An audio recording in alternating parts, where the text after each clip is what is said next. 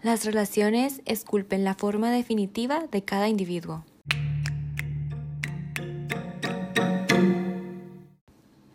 Hola a todos y bienvenidos de vuelta a La Reseña Fantástica.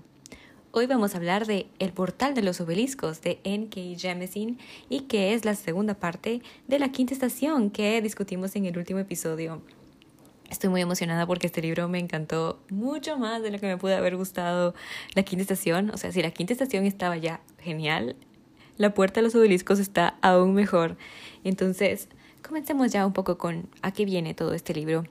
El libro empieza justo donde lo dejamos en el anterior, literalmente, como si escucharon mi reseña anterior, o bueno, si leyeron el libro, estoy seguro que ustedes saben que la quinta estación termina en medio de una conversación. Entonces, cabal, retomamos el libro en medio de esa conversación y seguimos y ahora podemos saber qué está pasando, por suerte, porque imagínense tener que haber esperado más todavía para saber qué pasaba con esa conversación.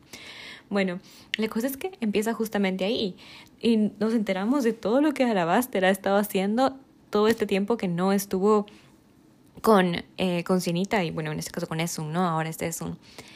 Sabemos entonces que Alabaster quiere entonces que Esun se encargue de recuperar la luna, nada más y nada menos que la luna. Tarea sencilla, ¿no? Se supone que cualquiera podría hacerlo, ¿no?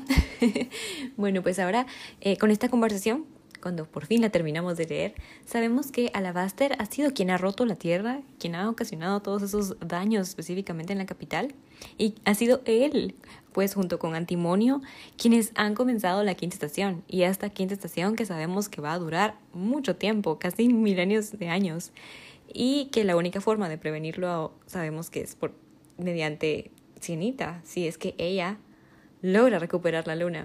Me tienen que disculpar aquí si cambio los nombres, Genita es un, porque para mí, bueno, no para mí, para todos son la misma persona, ¿no? Pero me disculpan por eso.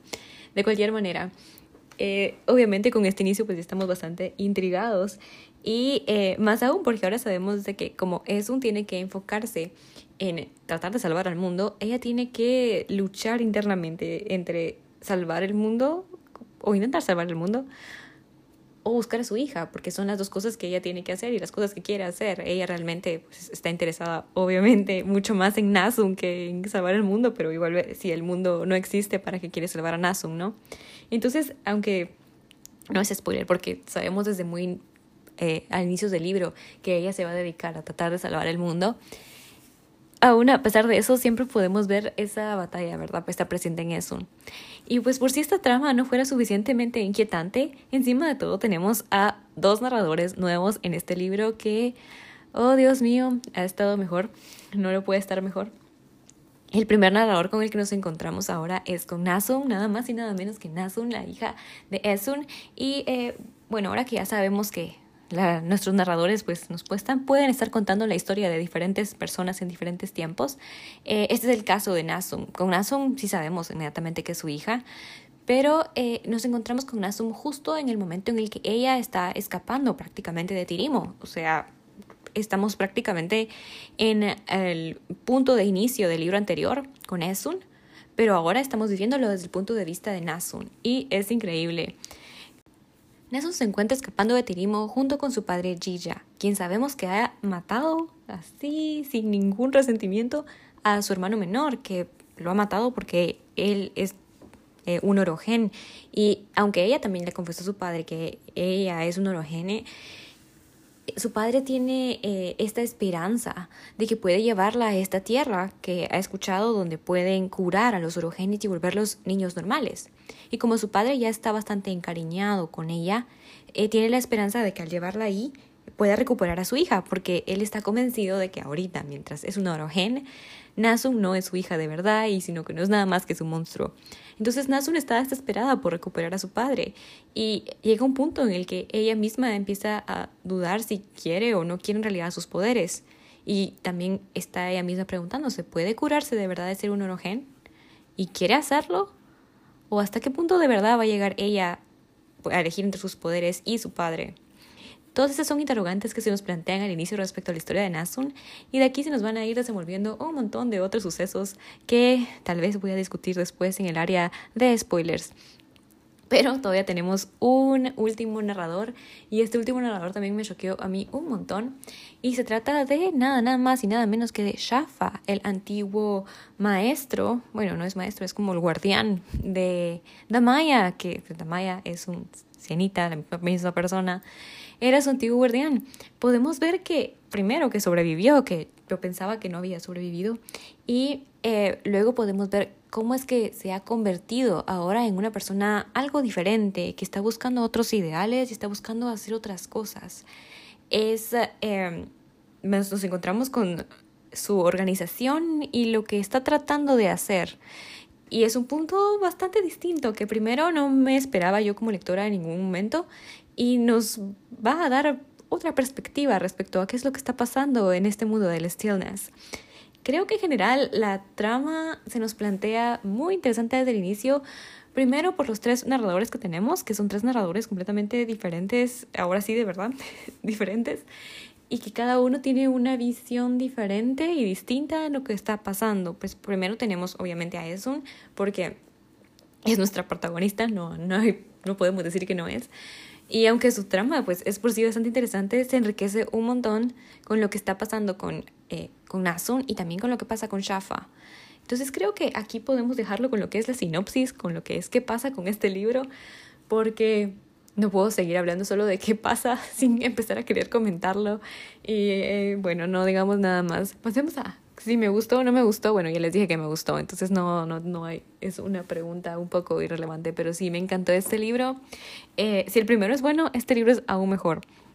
Hay muchísimas más tramas secundarias porque eh, siento que el primer libro estaba bastante enfocado, obviamente, en, en las primeras, en, en, las tres protagonistas que resultaron ser la, la misma persona y cómo es que cada una fue cambiando y evolucionando de cierta manera hasta llegar a ser la persona que son ahora.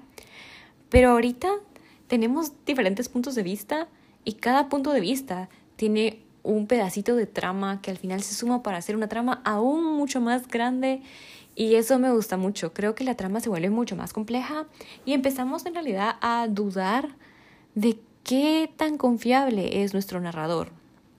Y eso a mí me encanta. Me encanta que nuestro narrador sea eh, alguien que bueno, aquí sabemos de quién se trata, pero eso será en la sección de spoilers. Y eh, me encanta no poder confiar en él, porque entonces no es un narrador que sabemos que él es el que está narrando todo, porque nos habla a nosotros y nos habla como que si nosotros fuéramos eso, literal. No, no podemos confiar en él y eso a mí me, me, encanta. Me tenía a mí todo el libro pegada para ver si lográbamos descubrir un poco más acerca de eso. Eh, el siguiente punto que quiero tocar es que, como ya les dije, ahora también tenemos a Nasun como narradora podemos comparar muy bien a Nasun y a Esun. Eh, primero que nada, me gustó mucho poder finalmente aprender de Nasun, porque, o sea, sabemos que existe, eso era lo que sabíamos antes, y sabíamos que era la hija de Esun, pero no sabíamos en realidad qué relación tenía Nasun con Esun o cómo era la percepción de Nasun de Esun, ¿no? Sabemos que, obviamente, Esun estaba desesperada por encontrar a su hija y que eso es lo que la lleva a en realidad todo, todo lo que pasa en el primer libro, pero de Nasu no sabíamos nada. Y de hecho creo que se nos pinta la imagen, eh, tal vez precisamente porque lo estamos leyendo desde el punto de vista de Esun, pero se nos pinta la imagen de que Nasun también es una niña pequeña que muy probablemente también quiere a su madre, ¿no? Quiere a su madre, quiere encontrarla y todo esto. Pero ahorita que leemos acerca de ella, podemos ver un poco más sobre, ah, así que esto es lo que eh, Nasun de verdad piensa de Esun. Ah, entonces tal vez esto que habíamos pensado de Esun no era verdad y ese tipo de cosas, ¿no? Además, podemos ver la relación directa que existe entre Nasun y Jija. Podemos verlos todo lo que pasaba antes de que Jija se enterara del secreto de Nasun, cómo es que la trataba, cómo es que se comportaba con ella, qué eh, como favores le hacía o ese tipo de cosas, respecto a cómo la trata en ese momento en el que se entera de que ella también es un orogen. Y ese, esa comparación, ese contraste es bastante interesante. Además, me gustó mucho la parte en la que hablan y como que, como que contrastan un poco sobre por qué Jija mató a, su hermanito, pero no mató a Nasun. Esas partes, esos puntos, no los voy a mencionar mucho acá, pero me parecieron también bastante interesantes. Y obviamente, pues, creo que podemos eh, ver de una manera muy fiel a lo que lo sentiría un niño eh, la percepción de Nasun sobre lo que está pasando con su papá. Cómo es que ella está desesperada porque su papá la siga queriendo y cómo es que ella quiere o no quiere en realidad a su madre de cierta forma o por qué ella en realidad prefiere estar con su padre y ese tipo de cosas, creo que esa desesperación que ella siente por querer ser la misma persona que su papá siempre ha querido, por negarse a parecerse un poco a su mamá y eh, otro tipo de comportamientos que ella tiene, creo que están bastante bien planteados con lo que haría un niño, en realidad. Cuando lo leía, pues sí parecía algo tal vez, decía uno, no, esto está muy desesperado, pero cuando uno lo lee y sabe que se trata de Nasun, que es una niña pequeña, que creo que tiene 10, 8 años, no me acuerdo ahorita de la edad, pero es una niña pequeña, hace mucho sentido que se comparte así. Y luego ver pues todas las interacciones y las reacciones que Gilla tiene ante los diferentes comportamientos que Nasun plantea me pareció súper interesante. Además, me gusta mucho cómo es que eh, mencionaba antes, cómo es que podemos comparar a Nasun y a Esun. Vemos que la forma en que mm, Esun ha criado a Nasun, de cierta manera, también refleja lo mismo que ella vivió en el fulcro. Y eso me pareció muy interesante porque aunque ella tal vez pretendía hacerlo de otra forma y obviamente siempre mantenerlo en secreto porque en Tirimo nadie podía enterarse que ellas eran orogenes, eh, creo que a pesar de eso Nasun llegó a desarrollar muchas respuestas en cuanto a situaciones de la vida muy similares a las de Esun y se parecen mucho y responden de una forma muy similar a un montón de situaciones y eso me pareció muy interesante. Me gustó mucho poder compararlas y creo que cuando pienso ahorita en Nasun, pienso que sí se apega un poco a la versión que es que era Damaya, pero ya la última Damaya, la Damaya que ya estaba eh, por ser Sayenita, ella eh, esa versión de Damaya. Siento que sí hay mucho parecido entre ellas y, tiene mucho sentido. la personalidad que le da a Nasu tiene mucho sentido y está muy bien fundamentada con toda la, la, interacción que tiene con su padre, la forma en la que ha sido criada. Y eso me gustó un montón. Creo que eh, no solo nos tiraron un personaje nuevo desde cero, que tal vez eh, era completamente ajeno a nosotros, que bueno, sí lo era, sino que sí nos crearon a este personaje que tenía sentido respecto a todo lo que nos habían planteado en el libro anterior, y eso me gustó mucho. Quiero disculparme por si escuchan un poco de ruido acá, no sé qué está pasando, pero algo está pasando aquí afuera y hoy es el día que puedo grabar, entonces lo siento mucho, perdónenme por el ruido, pero bueno, sigamos con la discusión. Ahora quiero que hablemos un poco más también acerca de, en general, eh, la construcción del mundo que tiene Enki Jemisin. Pues eh, usualmente creo que en cualquier saga de fantasía vemos como el mundo se va profundizando cada vez más conforme avanzamos en la serie. Pero con ella cada vez profundizamos a un nivel exponencial. Ah, conocimos tanto, tanto, tanto de, de todo lo que pasa en e-, el stillness. Y no solo en cuanto a bueno cómo funcionan las cosas las interacciones entre los diferentes clanes o eh, la, la forma tan dinámica en la que existen todos estos pueblos que están presentes en esta isla donde pues están viviendo todos sino que me refiero también a todo lo toda la parte histórica. Conocemos bien acerca de por qué es que hay un descontento entre este pues padre tierra y los humanos Tal vez no solo por el hecho de que, bueno, ya sabemos que él se perdió a su hijo, pero vemos de que tal vez esto viene desde un poco antes. Conocemos un poco más todas esas leyendas, todas esas, eh, digámosles mitos y leyendas, pero es como en realidad eh, se podría decir que es en cierta manera historia, ¿no?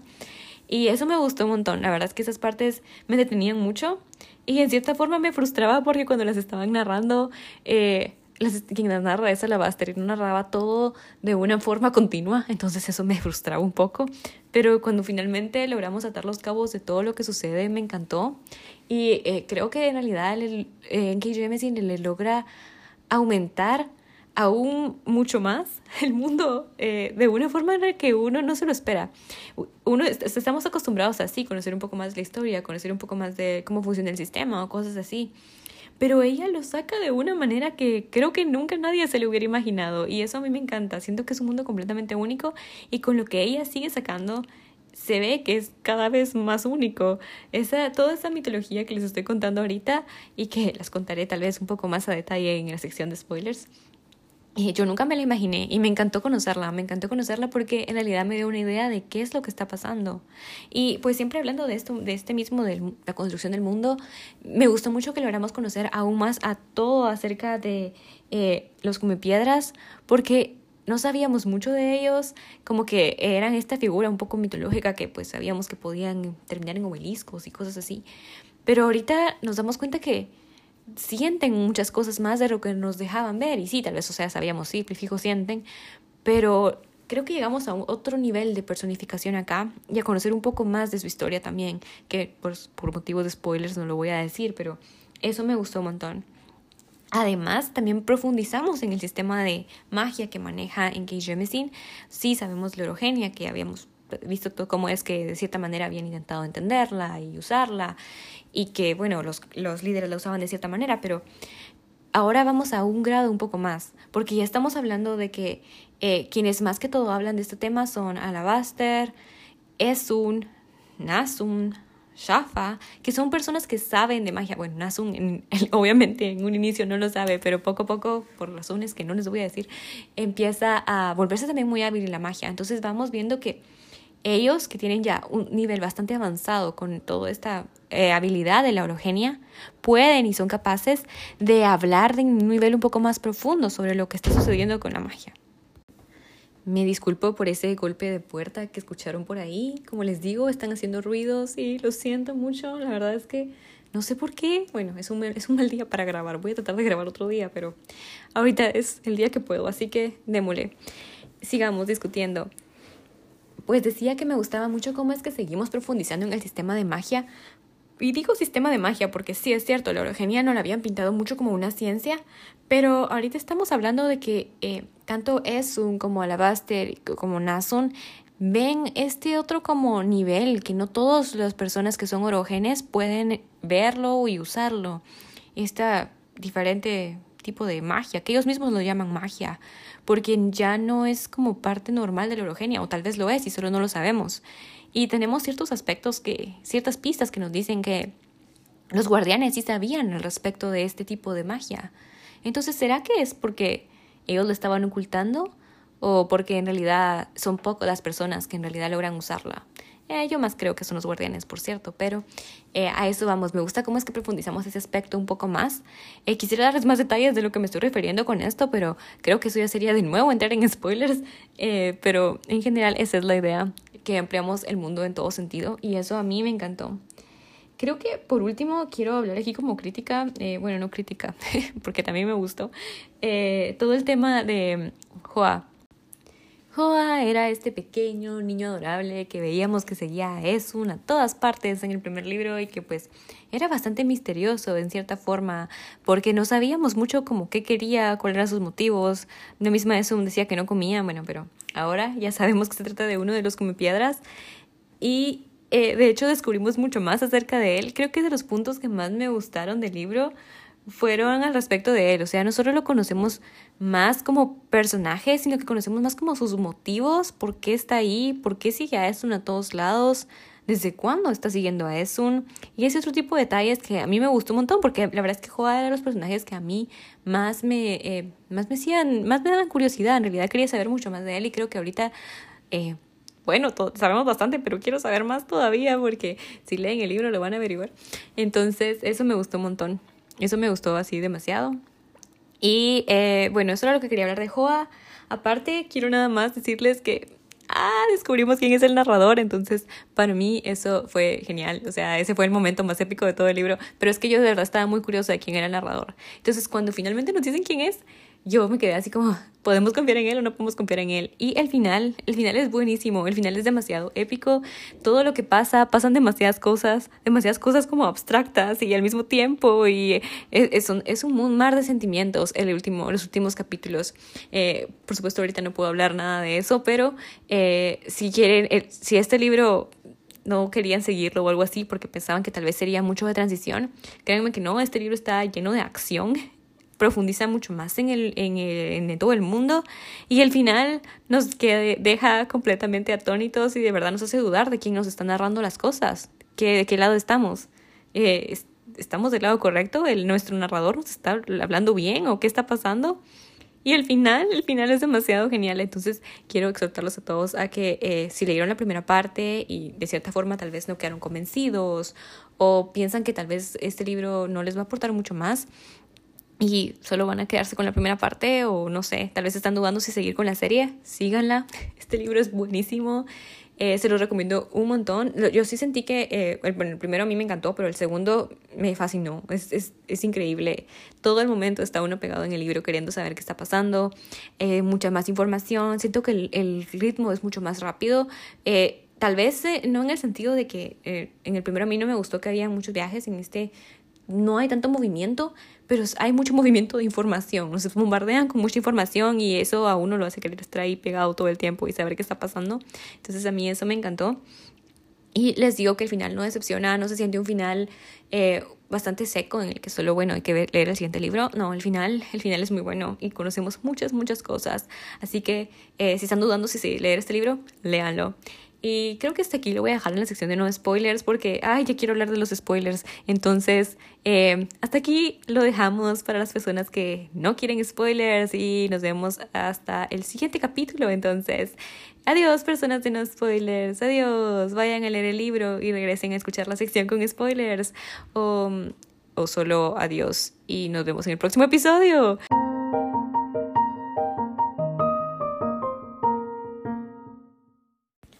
Bienvenidos a la sección de spoilers. Y déjenme decirles que voy a, estoy a punto de decir un gran spoiler, así que de verdad, por favor, váyanse si no han, leído el libro.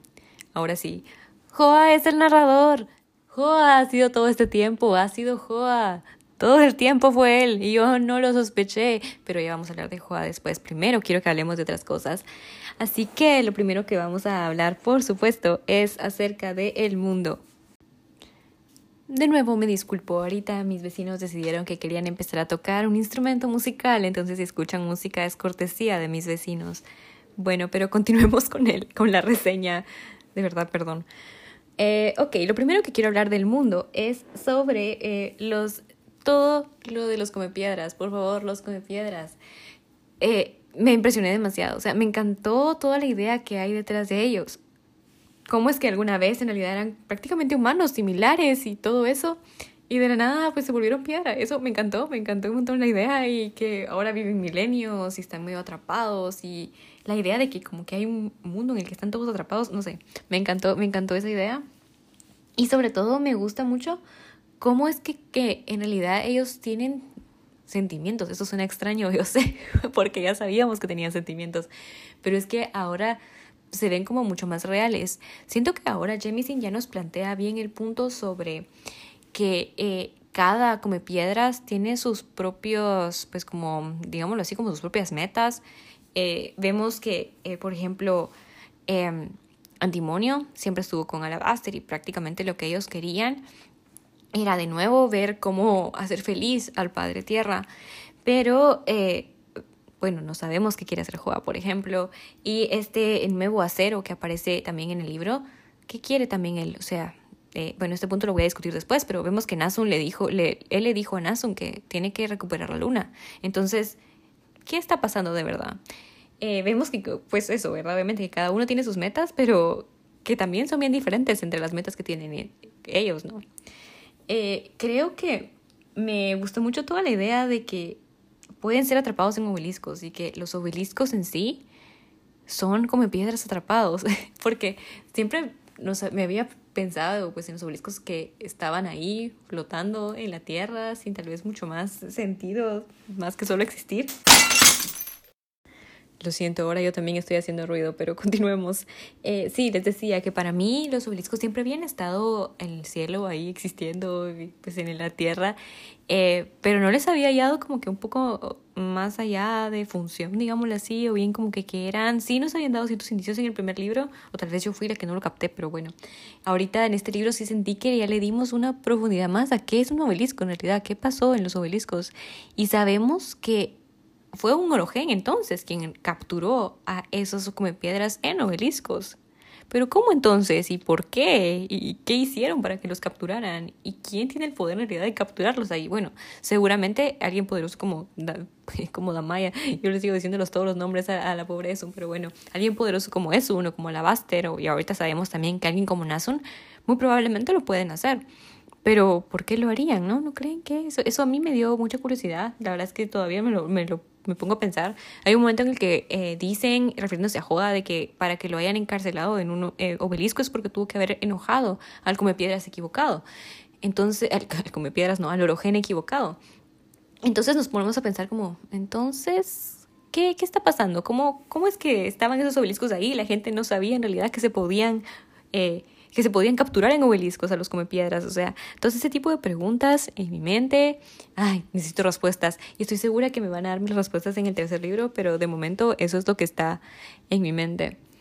Eh, bueno, pero eh, me gustó mucho cómo es que conocemos un poco más, eh, obviamente a Joa, pero de Joa vamos a hablar después un buen, un buen tiempo. Vamos conociendo más los motivos en general de todos los comepiedras y me llama mucho la atención como qué interacciones tendrían los comepiedras entre ellos. Eso, eso, eso me intriga tanto. Como, no sé, la verdad es que la impresión que me da después del final es que muy probablemente Joa no esté buscando lo mismo que estaba buscando Antimonio y que está buscando Acero. Entonces me pregunto, ¿será que como que se hablan y en realidad como que son amiguitos o algo así? No sé, eso, esa, eso me intriga mucho. Quisiera saber más acerca de las relaciones entre ellos y, cómo es, porque como que Alabaster nos da ciertos indicios de lo que está pasando y un poco de cómo es que se rige su sociedad, digámoslo así, un poco también sobre las reglas en las que ellos eh, tienen que acoplarse para vivir. Pero pero no sé, me intriga mucho saber un poco más acerca de sus relaciones eh, interpersonales entre ellos, digámoslo así. Vamos a ver qué nos depara en el tercer libro. Espero que me expliquen un poco más, pero eh, ahí veremos, ¿no? La verdad es que eh, eso, eso me, me, me gustó mucho, me gustó mucho que pudimos conocer más de ellos. Y eh, luego, ahora la otra cosa que quiero hablar acerca del el mundo es acerca de cómo vamos viendo aún más a este personaje como que algo ambiguo, ¿no? Padre de Tierra. Sabemos desde el primer libro, que, bueno, no sabemos, creemos en el primer libro eh, que pues Padre Tierra estaba enojado porque se han, han eliminado a su hijo, pues prácticamente, que es la luna. Ya no está, la perdimos. Entonces, eso, eh, quiera que no, nos da cierta idea de, eh, de que estamos hablando de un Padre Tierra que tiene sentimientos, piensa y pues está personificado, ¿no? Pero esto que podía ser más que todo, digámoslo así, como una personificación en el sentido de figura literaria en el primer libro, en este libro vemos que no, que de hecho se trata de que sí, el Padre Tierra existe y que Padre Tierra sí tiene sentimientos y el Padre Tierra está muy enojado, está muy resentido contra todos eh, los humanos y bueno, los orogenes y contra los comepiedras, porque somos prácticamente, bueno, somos, ya vieron, me incluyo en el mundo, porque fueron ellos prácticamente los que eliminaron a la luna. Entonces, cuando Alabaster nos habló de que hay una guerra y que las tres partes son eh, los orogenes, los piedras y em, el Padre Tierra, vemos de que sí estamos hablando entonces de un mundo en el que Padre Tierra tiene sentimientos. Entonces, el mundo, la Tierra en sí, ya se vuelve no solo un escenario, sino que ya es algo viviente, es algo que piensa, es algo que siente, y en especial en este mundo es alguien que está resentido. Y eso a mí me gustó muchísimo. Yo sé que solo estoy diciendo que todo me gustó, pero para eso estamos acá, ¿no? Para hablar de lo que me gustó del libro. Eh, me encantó. Me gustó mucho cómo, cómo es que eh, esta personificación que se le da a Padre Tierra tiene una, eh, un efecto directo en todo lo que están viviendo en el mundo. Y vemos cómo es que él en realidad está atacando. Es una guerra, en cierto. creo que cuando la Baster lo menciona, que estamos como que en guerra y todo, eh, tal vez no se ve tanto la guerra en sí, porque creo que para eso toda la vida había sido una, un, un buscar de sobrevivir a las diferentes estaciones y obviamente abrirse paso en la sociedad con, siendo un orogen y ese tipo de cosas. Pero cuando ya lo analizamos desde el punto de vista que a la base nos ha contado, sí, sí es una guerra formal. Padre Tierra está atacando, Padre Tierra está tirando las estaciones, Padre Tierra hace sus ataques, sí. Y vemos también que de cierto punto... Eh, estos ataques también tienen como motivo afectar no solo a los humanos y a los orogenes, sino también a los comepiedras. Y creo que darme cuenta de eso me gustó bastante. Creo que nunca lo pensé, no se me cruzó por la mente. Pensé que sí, tal vez en cierta manera eh, Padre Tierra pues tenía sentimientos, pero más que enojado, yo lo veía como alguien triste, que tal vez se había perdido a su hijo y como que sí lo miraba más abierto a una reconciliación. Pero después de todo lo que vimos en este libro, en el que vemos que sí tiene sentimientos, que está bien enojado y que está muy resentido, nos lleva a preguntarnos, ¿será que sí va a perdonar el Padre Tierra a los orogenes y a los piedras aún si recuperan a la luna? Porque es cierto, Padre Tierra puede acabar con el mundo, Padre Tierra va a seguir existiendo, pero él puede vengarse y puede eliminarlos a todos de la Tierra. pero entonces eh, estará feliz si le devuelven a su hijo o no, o tal vez solo va a esperar a que se los devuelvan y luego los va a eliminar a todos, o sea, no sabemos. Y eso me intriga mucho, me intriga mucho y me gustó, me gusta mucho esa idea que, que ha metido eh, Jemisin en el mundo. Es un, es un factor que ciertamente no, no vemos muy, con mucha frecuencia en los libros, o por lo menos yo no he leído muchos libros con, con ese, ese tipo de trama en el que la Tierra en realidad tenga un efecto en el mundo.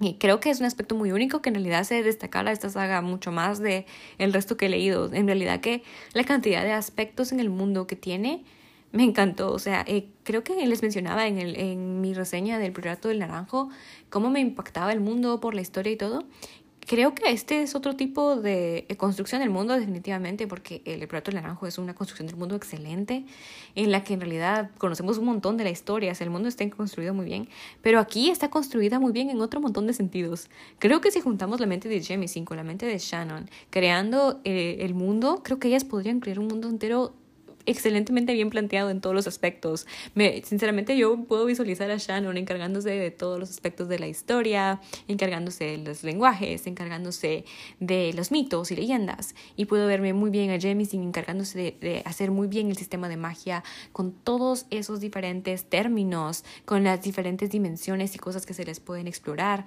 Y, obviamente influyendo en las leyendas y todo que, que Shannon estaría planteando y agregándole muchos más elementos para hacerlo aún más complejo. Creo que si ellas dos escribieran un libro juntas sería maravilloso porque son de las mejores construcciones de mundos que he visto. Me encantó y como les digo, siento que son aspectos diferentes, pero en realidad es un aspecto que creo que pocas veces se abarca cuando estamos viendo mundos de fantasía y a mí eso me encantó. Entonces, eso es un punto que para mí es un punto muy a favor que tiene el libro. Hablemos entonces de eso. Quiero que comencemos con eso. En el, en el episodio anterior yo les comentaba que mi parte favorita de toda la vida de esto no había sido Sayanita, porque creo que ella es la que en realidad como que cambia más, es un se transforma ya en este personaje que obviamente ha vivido ya un montón y ya sabe muy bien de qué tiene que protegerse y de qué no, entonces eh, ya es alguien como que con mucha más cautela y todo ese tipo de cosas. Pero siento que en este libro es un cambia para mejor y me agrada mucho más de lo que me agradaba en el libro pasado, porque es que siempre la veía en el libro pasado un poco como más pasiva y que sentí que, bueno, sí era muy buena, obviamente con la orogenia, pero siento que le faltaba un poco de chispa, si se puede decir así, para hacer las cosas y energía y un motivo, porque, bueno, sí, obviamente el único motivo para ella era su hija, o sea, tiene sentido, pero siento que le faltaba, le faltaba un poco de chispa, digámoslo así. Y siento que en este libro ella lo vuelve a, recuperar, o sea, ella es cierto, no encontró a su hija, no sabe todavía dónde está, pero creo que el, ese nuevo reto que le pone la Baster la ayuda un montón a, a recuperar esa chispa que tenía Sayanita. Entonces eso a mí me agradó un montón. Me, me, gusta mucho cómo es que, bueno, ella dice, ok, tengo que aprender a controlar a los obeliscos y a todo hacer todo esto, en realidad quiero salvar al mundo. Y creo que ese rato la motiva mucho a, volverse una mejor persona en todo sentido. Y eso me gustó mucho a mí también. Pero sobre todo en la parte de eso, lo que más me gustaba eran sus conversaciones con Alabaster. Daban ese, esa nostalgia que ellos sentían hacia los tiempos que ellos tenían antes. Eh, te la transmiten, la transmitían por completo. O sea, ellos hablaban así como de los tiempos que tuvieron en la isla y de pues un poco de su viaje que habían tenido en el puerto y uno también se sentía nostálgico con ellos, o sea, de verdad me encantaban sus conversaciones y cómo es que a pesar de todo el paso de tiempo que ellos tuvieron sin verse, creyendo, pues eh, en el caso de eso, creyendo que Alabaster estaba muerto, a pesar de todo eso, ellos estaban ahí juntos y parecía que nunca se hubieran dejado de ver, seguían teniendo la misma interacción, la misma confianza, no sé, me daba la impresión como de cuando llevas mucho tiempo sin ver a tu mejor amigo y de la nada lo vuelves a ver y pues todo siempre sigue igual. Esa era la misma impresión que me da, me da su, su interacción y me gustaba muchísimo. Tenía ese, ese, sentimiento cálido de dos personas que se quieren un montón, como amigos obviamente, pero obviamente tienen algo que, que los une, todo su pasado, que vivieron juntos eh, los ata de una forma que solo no puedo describir y me, eso me gusta muchísimo. Me gustaba mucho, disfrutaba mucho esas partes. Me encanta también cómo es que su amistad se nota. A veces que obviamente Esun se molestaba con Alabaster por diferentes cosas y por ser ambiguo y todo, pero Esun sabía que Alabaster ya estaba por morir y veía como poco a poco se iba convirtiendo en piedra, pero Esun siempre estaba ahí para él, siempre, todo el tiempo estuvo ahí. Nunca se, se fue, nunca lo dejó solo y estuvo ahí hasta el último momento. Y Alabaster también estaba ahí siempre para eso. Entonces, no sé, era, era una, es una relación, era, era una relación muy bonita. Y en el momento en el que Alabaster se muere, mi corazón se rompió, de lo prometo. Ay, no, fue muy triste porque es que Sí, creo que de, todo el libro mi interacción favorita siempre fue entre, entre Alabaster y entre Nasun. De eso yo diría, y entre, y entre Esun, perdón. Yo diría que Alabaster eh, era es de mis personajes favoritos. Eh, en verdad tenía esa, esas también le vuelvo a decir esa chispa que siento que le hace falta un poco a Esun, entonces eh, eso me gustaba un montón. Y sí, fue, fue muy lindo volverlo a ver y volverlo a ver interactuar ya con una Esun que ha cambiado respecto a lo que era Serenita. Y me gusta mucho cómo es que la base notaba esas diferencias. En general, disfruté mucho, mucho, mucho sus conversaciones y, y fue muy triste el final de Alabaster, pero, pero Dios, todos sabíamos que tenía que pasar y fue, fue muy bonito, la verdad es que eso me gustó muchísimo. Em, y pues obviamente me encantó cómo es que Nasu se desarrolla como personaje al aprender a controlar los obeliscos, al aprender que sí, su hija y todo, pero ella en realidad al final sí se da cuenta que ella no va a dejar de buscar a su hija, pero igual si solo se pone a buscarla, no solo pone su vida en peligro y el resto de, pues, de Castrima, sino que ella también tiene que salvar al mundo y para su hija precisamente y eso eso me gustó mucho. Siento que siento que ha crecido y se desarrolló muy bien para mejor y pues me agrada, me agrada mucho más de lo que me agradaba eso en el libro pasado. Entonces, eso es bueno para mí. eh, después tenemos obviamente a Nasun, que a Nasun, ay, como les mencionaba en la sección de spoilers, me encantó ver su perspectiva en verdad pienso que nos amplía a todos como lectores la imagen que tenemos de Nasun, porque a mí sí me pasó que en el primer libro yo me imaginaba a Nasun como una niña que en realidad quería a su mamá, obviamente la quiere, pero como que la extrañaba, sí quería estar con ella. Y de cierta forma yo sí pensé que Gija se había llevado a Nasun, tal vez como para protegerla de su mamá o hacerla como escapar o algo así. Eh, pero que Nasun no iba a estar tan de acuerdo con escapar con Gija. Y ver que sí estuvo de acuerdo, ver que eh, Nasun en realidad le teme a su madre por la forma en la que su mamá la, la crió, no sé, me dio una perspectiva completamente diferente de lo que era Esun y no solo me ayudó pues para entender y ver más a Esun, sino para entender cómo es que se comporta Nasun.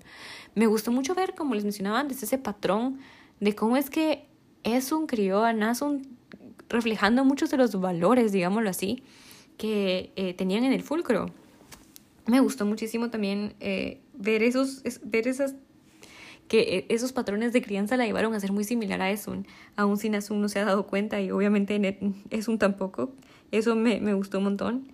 Y aunque obviamente no me gustó la parte, no me gustó el hecho que le quebrara la mano, me gustó la parte en la que lo hacía, porque creo que demostraba mucho de lo que era Esun en ese entonces y nos ayudaba mucho a compararla con lo que es ahora. Eh, además, obviamente nos hace entender mucho más la posición en la que está Nasun y por qué es que se siente de cierta forma hacia su madre. Pero creo que de todo el aspecto de Nasun me gusta cómo es que en el libro, a pesar de que eh, no es un libro muy extenso, podemos ver cómo se desarrolla como, protagonista, en general como personaje la vemos avanzar muchísimo. Es cierto, sí, todos los personajes... Perdón, no digo pues yo también estoy haciendo ruido. Es cierto, todos los personajes se desarrollan en cierto punto pero em, creo que a Nasun le logramos ver aún mucho, mucho mejor. Em, ella avanza tan rápido y es triste, pero ella rápido se da cuenta de golpe que la realidad no es como ella la pensaba. Y sí, de hecho creo que ella, a pesar de ser pequeña desde, desde que estaba todavía en, en Tirimo, ella sabía que la realidad era dura para ella, que estaba ocultando su hidrógeno pero nomás sale y escapa con su padre y se da cuenta de lo que, primero desde que se da cuenta que su padre ha matado a, a, Uche solo porque sí, eh, ella se da cuenta que la realidad es mucho más dura de lo que ella pensaba que era y le tocó de golpe enfrentarse a eso y creo que eso es lo que la, hecho, la hizo a ella cambiar mucho más. Eh, me gusta mucho la parte al inicio en la que ella está desesperada por volver a ser la hija de su papá y que está dispuesta a dejar de ser Orogen y todo lo que conviene con eso, a pesar de que ella es muy poderosa, con tal de que su papá vuelva a quererla, con tal de que su papá vuelva a llevarla a cualquier lado, vuelva a verla con amor y no con miedo. Me, me, me rompió mucho mi corazoncito, porque yo sí pensé eh, que Gilla tal vez tenía como que un poco más, iba a superar esa, esa idea de los orogenes porque su hija era una y porque obviamente él conocía a su hija y sabía que su hija no era un monstruo. Pero él solo con escuchar la palabra de inmediato la tachó como un monstruo. Y a pesar de eso, es cierto, no la mató. Él la llevó a un lugar donde le iban a borrar parte de su identidad para que ya no fuera monstruo. Y, y no sé, la verdad es que me hace cuestionarme mucho qué clase de persona es Gilla. Y eso es una de las cosas que, de las interrogantes en realidad que, que tengo. ¿Por qué, cómo en este mundo es un término con alguien como Gilla? Porque Gilla solo no me agrada en ningún aspecto. Eh, no solo casi mata a su hija un montón de veces, mató a su hijo, luego quererle cambiar. Eh, no sé, me deja mucho que pensar acerca como padre, la verdad. Es cierto, supuestamente todo lo hacía porque quería mucho a Nasun y quería a su hija de vuelta y quería que estuviera bien, pero nada de lo que hacía estaba bien. O sea, no, Gigi la verdad a mí no me agrada para nada. Y creo que Nasun misma también se da cuenta de eso, de si todo el tiempo intenta, intenta ser la hija que su papá quiere que sea, pero cuando se da cuenta que su papá la rechaza a pesar de sus esfuerzos, a pesar de que ella les ha salvado la vida varias veces, a pesar de todo lo que ella puede hacer, ella misma entiende que nunca va a ser aceptada por su papá a menos de que se deshaga de la orogenia. Y cuando ella aprende ya con Shafa en ese lugar al que llegan a usar sus poderes y se da cuenta que ella es muy buena y es muy poderosa, ya le toca pensar en verdad si quiere darse por vencida de sus poderes de orogenia o no. Y más cuando ve que Shafa es amable con ella, cuando ve que Shafa la apoya, la guía y le da el amor que en ese momento su papá no le está dando. Creo que ella rápido entiende que tiene que decidir entre ella y sus poderes o el amor de su papá y está viendo que el amor de su papá no es, no es incondicional, mientras que sus poderes de cierta forma siempre van a estar allí y Shafa siempre está ahí también para ella, para ayudarla. Y eso me lleva a mí a mi otro punto. Bueno, medio punto, medio no, porque todavía no he terminado con Nasun. me lleva a mí al siguiente punto. Shafa, yo no entiendo a Shafa, la verdad es que no, no sé qué pensar. En cierta forma simpatizo con él porque está luchando contra sus propias ideas, de todas sus propias ideas de que tiene que controlar a los orogenes. Está luchando por ser otra persona, digámoslo así. ¿Pero por qué? O sea, no, no entiendo qué lo llevó a cambiar. Eso es lo que no entiendo. Eh, y, y, tal vez yo me lo... No sé si fui yo la que no lo entendí en el libro, no lo sé. Pero me alegra mucho que con Nasun se esté comportando de una forma distinta como lo hacía con Damaya. Porque sí, es cierto, siempre fue una persona con la que Damaya podía confiar. Al inicio, por supuesto, pero creo que le, le está mostrando otra faceta de sí mismo a Nasun.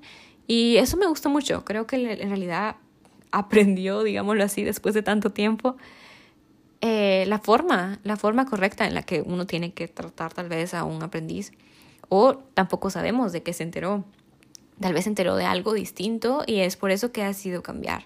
Entonces no sé, tengo muchas dudas respecto a Shafa, pero creo que en este punto, en ese momento en el que Shafa aparece, eh, Shafa era justo lo que Nasu necesitaba. Necesitaba en verdad eh, aprender a autodescubrirse, saber qué es lo que era su valor como Orogen, porque es una Orogen excelente, tiene mucho poder. Y creo que Shafa le ayudó mucho en eso. Y incluso su mismo padre con sus acciones le ayudó mucho a discernir qué era lo que quería, seguir con su papá.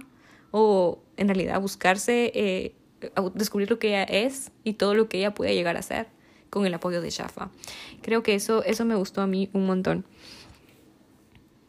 Y ahora sí, podemos hablar de Joa. Ay, no, no es que sea mi personaje favorito, o sea, sí me agrada, pero nadie va a superar a la Buster, es mi personaje favorito. Pero es que Joa creo que fue la parte más importante de este libro. Primero porque es él quien que es la, como la gran revelación del libro. O sea, en el primero sabemos que la gran revelación es que Nasun, sigo diciendo Nasun, que Esun, Damaya y Cienita eran la misma persona. Pero aquí, Joa es el primer, es lo más impactante del libro. ¿Y qué es eso? Bueno, que Joa es el narrador. Joa es el narrador y Joa es el narrador y eso nos da mucha, mucha, mucha información de tantas cosas. Eh, primero, como que nos pone en perspectiva de quién es el que nos está narrando y por qué es que nos conoce mucho, que con tanta capacidad como para tratarnos en segunda persona. Entonces, eso eh, nos da una perspectiva distinta. O sea, desde ahí ya sabemos que Joa está narrando desde cierta perspectiva y que esa perspectiva puede estar desviada por diferentes cosas. Y em, hay algo que a mí la verdad me da mucho miedo, porque recordando el primer libro, Joa dice, bueno, el narrador nos dice que en ese entonces no sabíamos que era Joa, pero Joa dice que va a hacer algo de lo que nosotros nunca le vamos a poder perdonar. ¿Y qué es ese algo? Entonces, ¿qué quiere decir? Entonces, ¿qué está pasando con todo lo que ha narrado? Y eh, sí, eso, eso es lo que me, me pregunta. ¿Qué, ¿Qué cosa de lo que nos ha narrado es verdad y qué cosa no? ¿Qué cosa de lo que nos está planteando eh, ha sido desviado por su propia perspectiva y qué cosa no? Porque ya conociendo todo el estilo que Jemisin tiene, ya viendo todas las personificaciones que ha armado a lo largo de todas sus novelas, sus novelas, no diría yo, no me atrevería yo a creer que no desviaría algunos puntos aprovechando que está narrando desde la perspectiva de Joa. Entonces, eso, eso me, me, intriga mucho. Además, me da como intriga porque siento que al final vemos que Acero, que es este nuevo obelisco que, con el que se ha encontrado eh, Nasun prácticamente, Nasun se conectó con él, vemos que Acero le dice a Nasun que tiene que eh, atrapar la, eh, la, luna, ¿verdad? Le encarga a Nasun eso entonces. Pero como que Acero es enemigo de Joa, ¿no? O sea, eso es lo que yo logré entender. Acero es enemigo de Joa. Entonces, si Acero quiere recuperar la luna, y Antimonio también, porque Antimonio estaba trabajando con Alabaster para poder recuperar la luna. Entonces, Joa, ¿en qué posición está? Joa, ¿qué quiere? ¿Acaso Joa está como es parte de un complot con Padre Tierra o algo así. A mí me da mucho que pensar. Esa, esa, eh, no sé, no termino de confiar. O sea, ahora que sé que Joa es el narrador, no, no confío en lo que están narrándome en el libro y obviamente eso me pone inquieta. Y eh, de hecho, ahorita que estoy leyendo el tercero, hay partes que siento que no sé, están siendo amables con Joa y yo digo, no confíen en él porque me da, me da cierta intranquilidad, no sé, no sé, ahora, ahora estoy tranquila al saber que Joa quien narra, mm, no sé qué va a pasar, no sé qué, qué es lo que va a hacer que no lo vamos a poder perdonar. ¿Será que tiene algo que ver con Nasum? No lo sabremos hasta que termine de leer el tercer libro. Pero eh, bueno, eso es lo que más me intriga. Creo que es como lo, lo más impactante del libro, es eso. Y eh, obviamente descubrimos otro montón de cosas más de Joa. Primero descubrimos que una de las cosas que Joa más quiere en este mundo es la humanidad. Él tiene cierto interés por la humanidad, no tanto en referirnos a la humanidad como el conjunto de personas, sino hablando como la humanidad, lo, lo que nos hace ser humanos. Eh, esa parte de, de, sentimientos, de sentir algo, de buscar el, como el bien, digámoslo así, eso es algo que Joa quiere. Y lo, lo vemos de una manera tan, tan noble cuando él nos dice que decidió anclarse a, a Sayanita porque Sayanita le preguntó si se encontraba bien cuando lo vio la primera vez. Y a mí eso me encantó porque no, en ese momento, o sea, siempre supimos que ella había estado, Sayanita estuvo como que eh, liberó prácticamente a Joa del obelisco, pero no sabíamos que era él primero y luego eh, que, que, haya sido por eso que haya decidido eh, unirse a Cianita prácticamente el resto de la, de la vida. Eh, me, no sé, me, me, da cierta ternura. Él en realidad quiere, quiere esa cierta... Eh, está, sí le importa esa, esa humanidad, ¿no? Y eso, no sé, lo hace, me, me da cierta ternura y a la vez me da miedo porque me siento como muy conmovida por él, pero me da miedo por todo lo que estamos viendo que está pasando alrededor de él. Entonces, eh, no sé, obviamente eso me da, me da mucho, mucho miedo. Y, eh, ay, ¿hasta qué punto podemos confiar en Joa, no? Porque Joa dice ahí que siempre como que va a estar ahí para, para eso y que nos menciona muchas veces que Él nos quiere, que nos quiere, que nos ama y que está ahí para nosotros. Pero, ¿qué es Joa? ¿Qué, qué, qué está haciendo? No sé, me, me dejó muy intranquila saber que él es el narrador y todo lo que ha dicho. Y ya quiero averiguar qué es lo que va a hacer hay alguna parte de mí en mi interior que, que me dice que no tengo que confiar en él y que va a hacer algo malo, entonces estoy ya casi que lo veo venir. Estoy casi segura que eso es lo que va a pasar. Pero, eh, ay, no sé, no quiero que se haga verdad porque Joa es de mis personajes favoritos y me da mucha ternura y simpatizo mucho con él. O sea, ese es su, su anhelo de humanidad. Mm, no sé, es, eso lo, eso lo mucho para mi corazón. me, me encanta, me encanta su personaje y sí, no, no, sé qué va a hacer, no sé qué va a hacer y, y, no sé, no sé qué va a hacer. Eh, bueno, dejémoslo ahí con Joa. Y ya para concluir, solo quiero que hablemos un poquito del final, porque, ay, es que pasaron muchas cosas. Es que el final, no sé, siento que el libro estuvo un poco lento en el sentido de acontecimientos físicos, digámoslo así, porque era mucho acerca de información y como pasado y aprender mucho de lo que estaba sucediendo, aprender a manejar los obeliscos y ese tipo de cosas, más que en moverse guerra y ese tipo de otras cosas. en cambio, al final siento que todo se junta y es todo lo que Nasun está aprendiendo acerca de manejar a los obeliscos junto con la guerra, de que prácticamente están llegando a atacar a Castrima y también que estamos viendo que Nasun está también conectada y que es súper poderosa en un montón de cosas. Me encantó, sentí que al final o sea, todo el libro está como bien balanceado porque al inicio, eh, bueno, al inicio y en el desarrollo es mucha, mucha información y muchos otros sucesos que también son importantes, pero al final está completamente lleno de un montón de acción y eso me gustó muchísimo. Creo que al final, ay, no sé, está en todo porque en realidad eh, tenemos todo el escape de Castrima, eh, cómo es que intentan ganar la guerra incluso y al mismo tiempo que eh, Asun se conecta a todos los obeliscos intentando controlarse, eh, eh, no, es un, perdón, es, es que porque se llaman tan igual, bueno, pero es un se conecta a todos los obeliscos intentando salvar a Castrima y a sus amigos que estaban ahí obviamente, junto con Joa que también está ahí hablando y que me medio vemos que también está ahí Antimonio y Alabaster. ¿Será que era Alabaster? ¿Es Alabaster? Esa es mi pregunta. ¿Esa persona que vimos ahí, que era un come piedras nuevo, era Alabaster?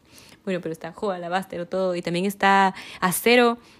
Vemos que Acero se ha enlazado a Nasun y que Nasun también, y que Acero le dice a Nasun que tiene que recuperar la, la luna. Estamos así como, ay, no sé, muchas cosas y que al final solo vemos que es un, queda como inconsciente ¿Y qué pasó entonces al final? Y sí, no sé, fue, fue mucho, eran muchas cosas al final y me gustó mucho porque siento que Cabal queda en un punto, justo en un punto, digámoslo de nuevo, inconcluso, justo como el otro libro, pero como que con como más tensión, listo para el tercer libro, que es lo que vamos a leer ahorita. Entonces, no sé, me gustó muchísimo el final. Eh, sí es cierto, tal vez como pasaron muchas cosas de un solo, pero siento que era lo que estábamos esperando los fans y eso me gustó un montón. Y eso es todo por este episodio de la reseña fantástica. Entonces, eh, no sé si el siguiente va a ser directamente del tercer libro de esta serie o si va a ser algún otro libro, pero supongo que ya veremos. Así que eh, hasta pronto. Nos vemos en el próximo episodio.